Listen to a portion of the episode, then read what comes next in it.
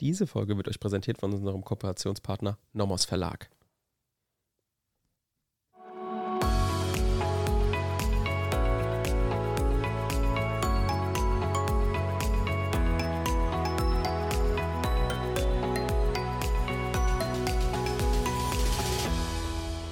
Willkommen zu einer neuen Folge Kurz erklärt.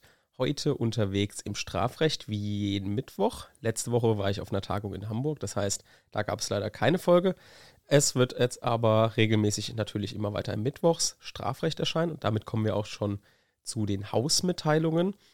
Wir haben nämlich jetzt, das werdet ihr in den letzten Wochen schon mitbekommen haben, so ein eigentlich ein umfassendes Programm für euch, was ihr so in der Woche an Jura von uns irgendwie mitnehmen könnt als Podcasts natürlich. Ihr wisst, ich bin inzwischen wissenschaftlicher Mitarbeiter und Doktorand an der Universität Speyer und habe deswegen neben der Dissertation, die man natürlich nicht jeden Tag zwölf Stunden schreiben kann, genug Zeit, mehr Zeit in Podcasts zu investieren und ein gutes Programm aufzusetzen für euch. Deswegen haben wir natürlich mittwochs immer noch, wie ihr es kennt, Strafrecht. Freitag hab, haben wir, wie ihr es kennt, öffentliches Recht. Ne? Da sind wir im Moment im Rahmen des Widerrufs von Verwaltungsakten unterwegs und parallel mit unserer Kurzerklärt-Reihe haben wir jetzt, glaube ich, die Fortsetzungsfeststellungsklage abgehakt mit ihren Problemen. Also wenn ihr da gerne nochmal reinhören wollt, das waren so die Folgen der letzten Wochen. Aber dann haben wir natürlich noch mehr zu bieten. Wir haben jetzt auch immer freitags um 12 Uhr auf dem Podcast Recht aktuell, haben wir praktisch für euch immer nochmal eine Zusammenfassung der Woche, eine juristische Zusammenfassung. Ne, ihr kennt alle News-Podcasts, die die Nachrichten immer morgens und abends irgendwie euch präsentieren. Wir machen das am Ende der Woche und gucken uns an, was ist an den Gerichten passiert. Wir lesen uns also hier, äh, meine Kollegin und ich, die Ann-Kathrin, ähm, wir lesen uns in der Woche durch die gesamte juristische Tagespresse, sowohl analog, also noch normale Zeitung, als auch natürlich die ganzen Online-Magazine und suchen für euch da die wichtigsten und relevantesten Entscheidungen raus, die so die Woche an den Gerichten passiert sind, eventuell auch Gesetzgebungsverfahren und aktuelle Diskussionen. Die sind natürlich nicht alle examensrelevant. Die könnt ihr euch gerne anhören, damit ihr auf dem Laufenden bleibt. Das finde ich eigentlich auch ganz wichtig. Für angehender Jurist oder Juristin sollte man einfach auf dem Laufenden bleiben. Andererseits ist es natürlich fürs Examen nicht immer relevant. Deswegen haben wir hier auf dem Podcast kurz erklärt wiederum am Donnerstag immer eine kurze Zusammenfassung. Ne, also da fassen wir praktisch die letzte Woche auch nochmal kurz zusammen, was war examensrelevant aus der Woche.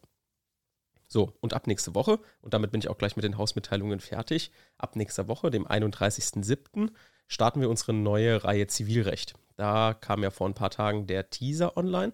Und zwar ähm, machen das Theresa und ich. Theresa und ich kennen uns aus dem Referendariat und wir haben auch zusammen immer eine Lerngruppe gemacht und sowas. Und deswegen können wir das, denke ich, ganz gut uns gegenseitig erklären. Ich bin ja im Zivilrecht eher nicht so vertieft unterwegs. Theresa hingegen schon. Deswegen wird sie euch das euch ein bisschen erklären. Und ich werde so ein bisschen durchs Gespräch führen, Nachfragen stellen und ich hoffe auch die Nachfragen stellen, die ihr euch irgendwie gerade während der Folge überlegt habt. Genau, soweit war es das an Hausmitteilungen und damit starten wir in die heutige Folge. Was machen wir heute? Wir machen heute wieder Abgrenzung von Raub und räuberischer Erpressung und zwar jetzt in Bezug auf die juristische Fallbearbeitung. Ich habe euch ja angekündigt in den letzten Wochen, dass irgendwann eine Folge kommen wird, wo wir das nochmal so ein bisschen auf eine Klausur beziehen. Ne? Also wir wollen einen Fallbezug herstellen, wir wollen vielleicht Formulierungshilfen geben und nochmal das Ganze zusammenfassen. Einfach deswegen, weil hier diese Abgrenzung einfach so mit das Wichtigste ist, was es im materiellen Strafrecht gibt oder der größte Streit, den es eigentlich so im materiellen Strafrecht gibt. Und deswegen werden wir uns das heute nochmal zusammenfassend anschauen, die Argumente und währenddessen auch Formulierungshilfen geben. Hierzu habe ich einen guten Aufsatz rausgesucht, also das habe ich praktisch aus meinen Lernunterlagen noch gehabt. Das ist ein guter Aufsatz, den verlinke ich euch unten, da könnt ihr das gerne auch nochmal nachlesen. Das finde ich so mit der beste Aufsatz, den man dazu finden kann, wo praktisch nochmal alles ordentlich dargestellt wird und insbesondere natürlich Fallbezug hergestellt wird, das ist ganz wichtig. Wir beginnen natürlich wie immer, indem wir den Hintergrund abfragen, was der Sinn und Zweck, ähm, beziehungsweise was ist unser Problem hier. Sowohl der Raub als auch die Erpressung sind Vermögensdelikte und ich sage jetzt mal, ungeachtet deren Unterschiede geht es eben um die zwangsweise Verschaffung von Vermögensvorteilen zu Lasten eines Opfers. Und das hat der Gesetzgeber unter Strafe gestellt. Jetzt ist aber auch klar, wenn wir uns den Wortlaut das Paragraph 249 und das Paragraph 253 angucken, dann sind die schon vergleichbar. Also, sie haben schon sehr viele Gemeinsamkeiten, insbesondere wenn man zu der Erpressung nach 253 noch die räuberische Erpressung nach 253 Absatz 1 und 255 StGB hinzufügt. Denn dann haben wir sowohl beim Raub als auch bei der räuberischen Erpressung ein also wird verlangt der Einsatz eines sogenannten qualifizierten Nötigungsmittels. Was ist das nochmal? Das ist natürlich Gewalt gegen eine Person und nicht nur Gewalt. Und Anwendung von Drohung mit gegenwärtiger Gefahr für Leib und Leben. Das heißt, sie prinzipiell sind sich Erpressung und Raub schon ähnlich und zusätzlich die räuberische Erpressung und der Raub sind sich noch ähnlicher. Das muss man sich erstmal klar machen. Und hier ist jetzt auch gerade dieses Problem entstanden. Wie grenzt man denn jetzt beides voneinander ab. Bevor wir uns aber das Wie anschauen, schauen wir uns nochmal das Wo an zur Wiederholung. Also wo grenzt man das überhaupt ab, weil wir einen Fallbezug herstellen wollen. Wir wollen wissen, wo müssen wir denn jetzt den Meinungsstreit, den wir uns gleich angucken, überhaupt prüfen. Beim Raub kommt der Meinungsstreit im Rahmen der Wegnahme zum Tragen und bei der räuberischen Erpressung im Erpressungserfolg, also bei der Handlung, Duldung oder Unterlassung. Ja, wie ist da jetzt die Abgrenzung vorzunehmen? Nehmen wir mal an, wir starten mit dem Raub, das würde ich euch auch immer empfehlen. Ihr seid im Raub bei der Wegnahme. Und hier ist jetzt der Standort, wo ihr den Meinungsstreit prüfen müsst. Was sagen jetzt die verschiedenen Meinungen? Die Rechtsprechung und Teile der Literatur gehen davon aus, dass 249 und 253, 255 in einem Spezialitätsverhältnis zueinander stehen. Nach diesem Verständnis decken sich Raub und räuberische Erpressung weitgehend, wobei 249 gegenüber 255 als Lex Speziales anzusehen ist, der Raub also eine Qualifikation des Grundtatbestands der räuberischen Erpressung darstellt. Das könnt ihr erstmal als Formulierungshilfe verstehen und das benutzen für eure Klausur. Und hiernach ist jetzt eben jeder Raub zugleich eine Erpressung. Der Raub ist also die erzwungene Duldung der Wegnahme. So Vertreter der anderen, der Mindermeinung, also Vertreter der Exklusivitätstheorie, das ist hauptsächlich die Literatur, die sagen, das ist ein bisschen vergleichbar mit dem Meinungsstreit, den wir schon kennen, und zwar die Abgrenzung Trickdiebstahl und Sachbetrug.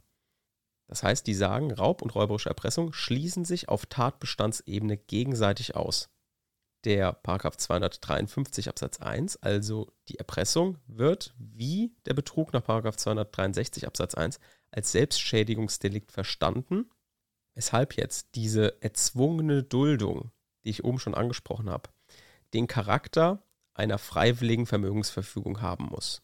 Das heißt, hier ist jetzt nicht grundsätzlich ausreichend, wenn eine Handlung, Duldung oder Unterlassung erzwungen wird, sondern es geht jetzt darum, dass jemand noch eine Vermögensverfügung trifft. So, wenn ihr jetzt diese beiden Meinungen verstanden habt nach dem Prinzip, ist das schon mal ganz gut. Aber das Wichtige ist jetzt beim Raub und bei der Erpressung, dass ihr das im Fall richtig einordnet, an der richtigen Stelle benennt und nicht Argumente dann anführt, wenn sie nicht notwendig sind. Deswegen müssen wir jetzt ein bisschen auf die Klausur gucken, Klausurtipps geben. Also, was machen wir, wenn wir sehen im Sachverhalt, ah, Okay, das wird auf eine Abgrenzung Raub, räuberische Erpressung hinauslaufen. Wir starten immer mit dem Raub. Das heißt, ihr prüft erst immer Paragraph 249, prüft das durch und kommt zur Wegnahme. Und jetzt müsst ihr dem Prüfer zeigen, dass ihr wisst, wie dieser Streit aufzubauen ist, beziehungsweise an welchem Merkmal ihr das festmacht. Das ist einerseits natürlich in der Wegnahme, aber in der Wegnahme im Spezielleren der Bruch fremden Gewahrsams. Wie aus dem Diebstahl haben wir gelernt, der Gewahrsam wird nicht gebrochen, wenn das Opfer ein tatbestandsausschließendes Einverständnis gegeben hat. Und eben dieses tatbestandsausschließende Einverständnis in den Gewahrsamswechsel dient jetzt eben der Abgrenzung raubräuberischer Erpressung. Das heißt, die unterschiedlichen Ansichten zu dem Verhältnis der beiden Delikte zueinander gehen mit der Frage einher, unter welchen Voraussetzungen ein Einverständnis in den Gewahrsamswechsel angenommen werden kann. Das heißt konkret umstritten, und da muss der Meinungsstreit dann geführt werden. Konkret umstritten ist eben die Frage, welche Anforderungen wir an ein tatbestandsausschließendes Einverständnis stellen. Diejenigen, die mit der Literatur gehen, die müssen jetzt, also hier könnt ihr jetzt erstmal den Meinungsstreit darstellen, Und dann müsst ihr natürlich ähm, das Ergebnis nach den jeweiligen Meinungen darstellen. Also nehmen wir mal an, wir starten jetzt mit der Literaturauffassung. Mit der Literaturauffassung geht ihr also von der Meinung aus, dass die beiden Delikte in einem Exklusivitätsverhältnis zueinander stehen. Also Raub und räuberische Erpressung stehen in einem Exklusivitätsverhältnis und die Literatur ist der Auffassung, dass der Raub ein Fremdschädigungsdelikt ist. Und daher müssen wir jetzt die Anforderungen an das tatbestandsausschließende Einverständnis stellen, dass das Opfer dann das tatbestandsausschließende Einverständnis gegeben hat, wenn es nach der inneren Willensrichtung ein sogenanntes Rest an Freiwilligkeit innehatte. Das heißt, ein tatbestandsausschließendes Einverständnis nach der Literatur und damit die Ablehnung des Raubes ist dann der Fall, wenn ein Rest an Freiwilligkeit besteht, dahingehend, dass das Opfer den Gewahrsamswechsel noch verhindern zu können glaubt. Das ist das sogenannte noch willentliches Verhalten. Das heißt, das Opfer muss sich in einer Schlüsselposition sehen. Und Schlüsselposition könnt ihr auch euch ein bisschen wörtlich merken, denn der Beispielsfall wäre, ich werde mit einer Schusswaffe bedroht und der Täter möchte das Geld haben. Es liegt aber in einem Geheimversteck, das weiß nur ich. Und ich händige jetzt die Tatbeute aus, weil ich eben Schiss habe, dass ich erschossen werde. So, das ist, äh, da habe ich einen sogenanntes, sogenannten Rest an Freiwilligkeit. Und nach meinem willentlichen Verhalten sage ich eben, aha, gut, ähm, ich weiß, ich habe hier die Schlüsselposition inne. Ohne mich bekommt der Täter das Geld nicht. Also händige ich es ihm lieber aus, bevor ich erschossen werde. Das ist dann aus Sicht der Literatur ein tatbestandsausschließendes Einverständnis. Damit wäre nach der Literatur Raub abzulehnen und ihr müsstet dann weiter die Erpressung prüfen ein Gegenbeispiel für eine Wegnahme und damit gegen ein tatbestandsausschließendes Einverständnis aus Sicht der Literatur spricht, ich werde verhauen und während ich verprügelt werde, händige ich die Tatbeute aus, die jetzt aber nicht im Geheimversteck ist, sondern frei zugänglich. Ne? Dann weiß ich, oh, ich kann eh nichts machen, der wird es sowieso nehmen, ich gebe es ihm lieber. So. Das ist also mein Gedankengang und also nach der inneren Willensrichtung weiß ich genau, ich habe keinen Rest an Freiwilligkeit mehr. Was gänzlich anderes ergibt sich jetzt, wenn man mit der Spezialitätstheorie geht.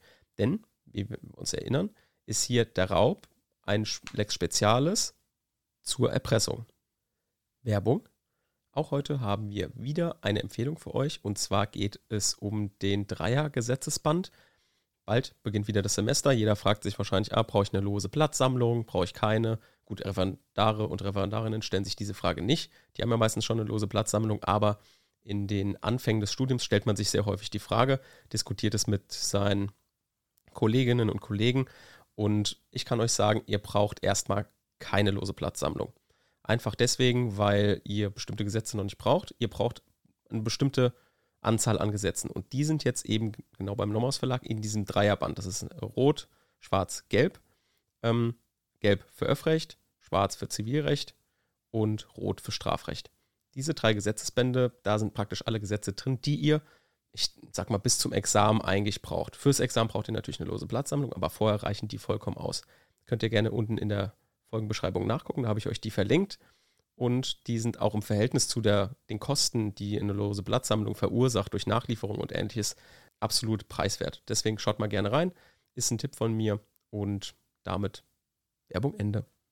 Und wenn man ein solches Verständnis von der Abgrenzung hat, darf man hier nicht nach der inneren Willensrichtung gehen, sondern muss eben nach dem äußeren Erscheinungsbild der Tat gehen. Also man schaut, hat der das Opfer, dem Täter, die Sache die der Täter haben will, gegeben. Dann handelt es sich um ein tatbestandsausschließendes Einverständnis bzw. um eine Wegnahme. Hat jetzt der Täter aber etwas offensichtlich genommen, dann handelt es sich um kein tatbestandsausschließendes Einverständnis und damit um eine Wegnahme und damit um einen Raub. Scheitert jetzt der Raub, weil eben es offensichtlich ausgehändigt wird, die Tatbeute, dann haben wir ja, wie gesagt, kein, dann haben wir ein tatbestandsausschließendes Einverständnis und keine Wegnahme. Dann kommen wir eben in die Erpressung. Und hier müssen wir uns jetzt, weil wir ja oben gesagt haben, ah, wo prüfen wir hier jetzt die Abgrenzung? Da kommen wir jetzt eben zum Erpressungserfolg, also zu der Handlung, Duldung oder Unterlassung.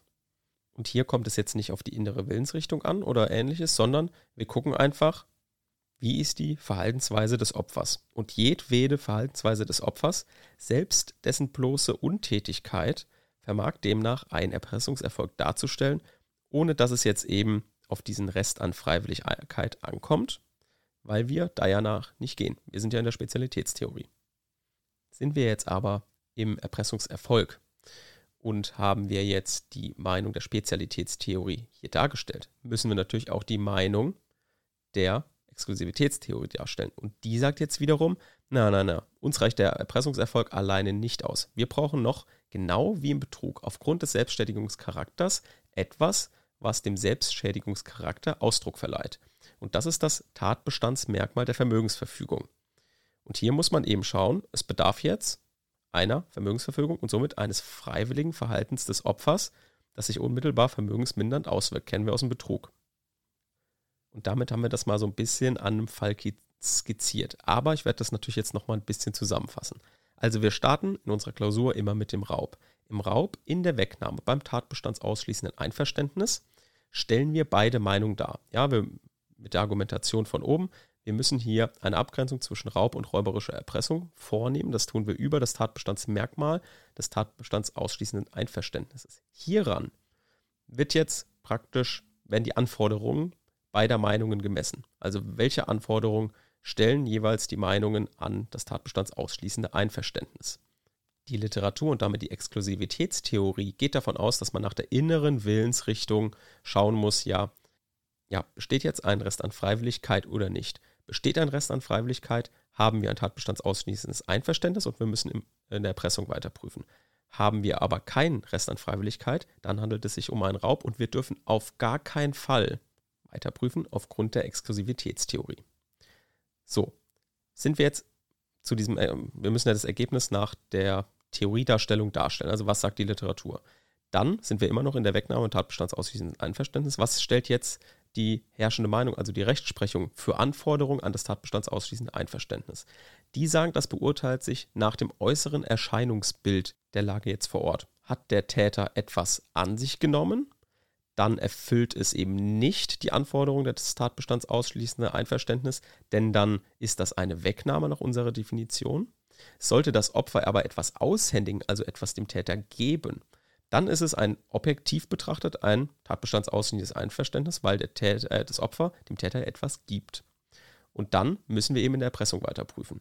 Sollten wir jetzt in der Erpressung weiterprüfen, müssen wir eben in dem Erpressungserfolg wieder beide Meinungen voneinander abgrenzen, mit dem Ergebnis, dass die Exklusivitätstheorie eine Vermögensverfügung verlangt und die Spezialitätstheorie einfach nur eine Handlung, Duldung oder Unterlassen verlangt, ohne diesen speziellen Ausdruck der Freiwilligkeit.